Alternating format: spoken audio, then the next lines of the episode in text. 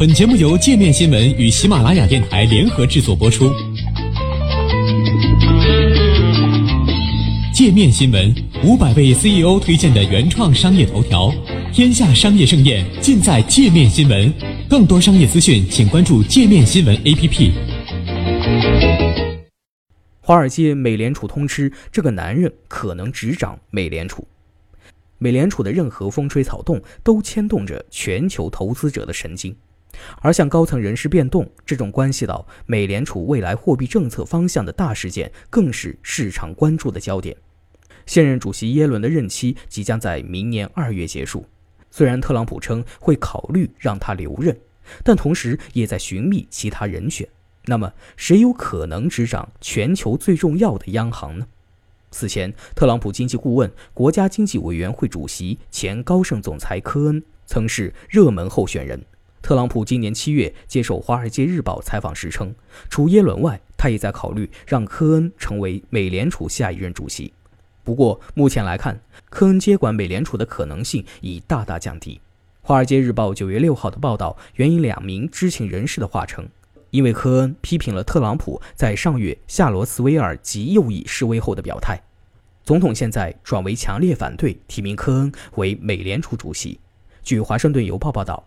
美联储观察家认为，以下几位是可能的候选人：斯坦福大学经济学教授泰勒，哥伦比亚大学商学院校长哈伯德，美联储前理事沃尔什，美联储现任理事鲍威尔。彭博社的报道称，小布什首席经济顾问林赛，美国合众银行前 CEO 戴维斯，BBT 集团前 CEO 艾勒森也是被考虑的对象。其中，沃尔什被普遍认为是耶伦的最大竞争对手。美国政治事件压注网站的数据显示，沃尔什现在已经超过耶伦，成为最有可能接管美联储的人。沃尔什现年四十七岁，一九九五年到二零零二年间任职于纽约的摩根士丹利，此间成为大摩并购部门的执行董事。二零零二年至二零一一年间，沃尔什担任美联储理事。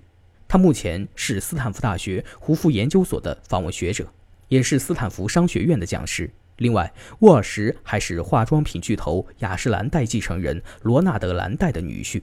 分析人士认为，沃尔什既在美联储任职过，又有拥有市场经验，这两方面结合起来，让其具有强大的竞争优势。可能大家认为，有过华尔街经历的人会理解市场。美国保德信金融集团首席市场分析师科罗斯比说。此外，沃尔什还曾声援过特朗普。今年七月。他与哈伯德联合撰文，认为特朗普政府能够达到百分之三的经济增长目标。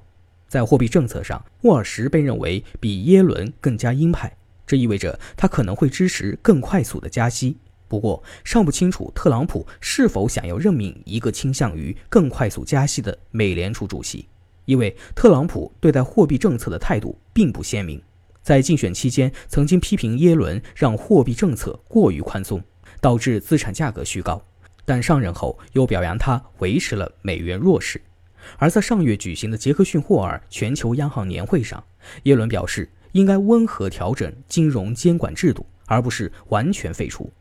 这被视为是对特朗普欲放松金融监管的一次警告。尽管如此，有分析师认为耶伦仍在特朗普的候选人名单上。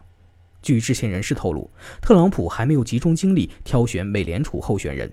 而他的助手也还没有准备好候选人名单。特朗普的人事招聘主管德斯特凡诺据称在负责此事。特朗普七月曾表示，今年年底时才会考虑美联储下任接班人一事。除了耶伦任期即将结束外，副主席费希尔的离开也让美联储人员结构发生巨大的变化。费希尔是公开市场委员会的鹰派成员之一，也是耶伦主要的盟友。他就货币政策的投票基本都和耶伦保持一致，不过他有时会在公开场合质疑美联储是否在收回宽松政策方面行动过于缓慢。费希尔辞职后，联邦储备系统理事会的七个职位将出现四个空缺。特朗普已经任命夸尔斯出任负责美联储监管业务的副主席。夸尔斯曾在小布什政府中担任财政部高级官员。参议院银行委员会周四投票通过了夸尔斯的任命。